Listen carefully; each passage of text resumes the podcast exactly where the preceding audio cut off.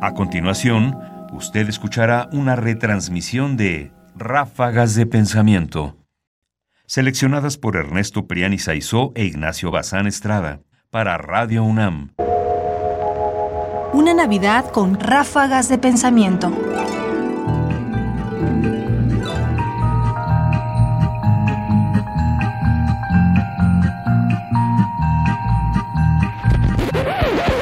Radio UNAM presenta Ráfagas de Pensamiento. Tal risa ya no es risa.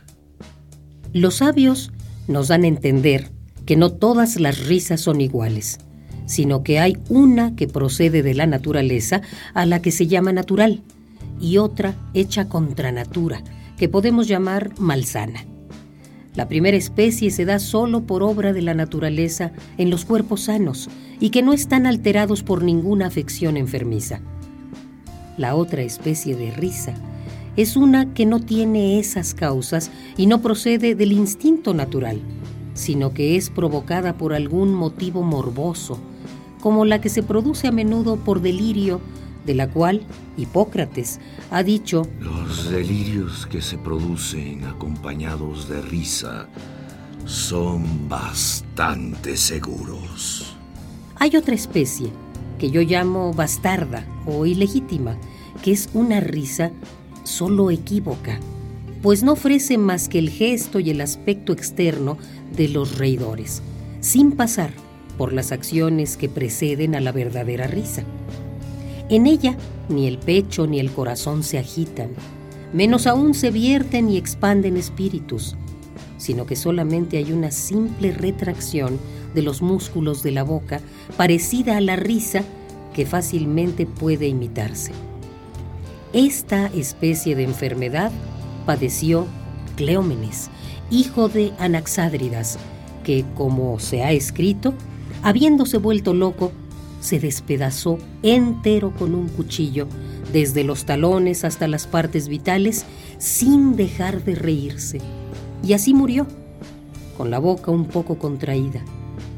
Tal risa ya no es risa, como tampoco es hombre un hombre pintado, sino que se produce por ciertos tipos de convulsión, como lo que se llama risa de perro, y que la mayoría de las veces es mortal.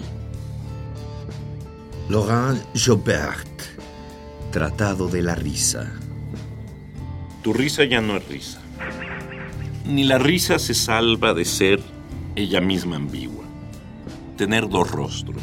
Ser al mismo tiempo una clara manifestación de la salud y de la fortaleza de un cuerpo y de un hombre, y al mismo tiempo ser, quizás, la máscara de la enfermedad y el signo de la decadencia de un hombre.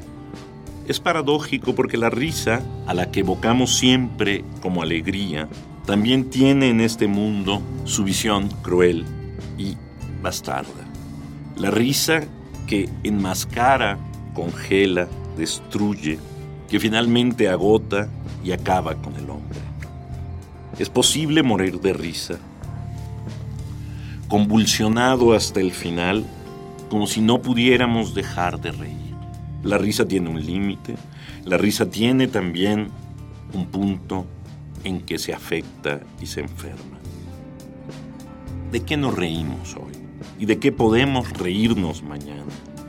El problema está, por supuesto, en encontrar las razones de la risa sana y evitar aquellas que nos hacen palidecer junto con nuestra risa y agotarnos. A fin de cuentas, hemos de precavernos también de solo reírnos de aquello que merece ser reído.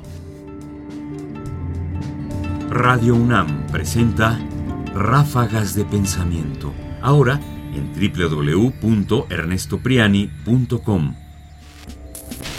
Sofía. Sofía. Sofía. Sofía. Sofía. Ráfagas de Pensamiento.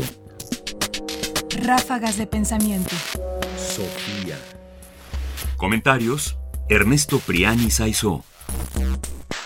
Voces: Margarita Castillo y Guillermo Henry. controles técnicos, Francisco Mejía. Producción, Ignacio Bazán. Sí, claro.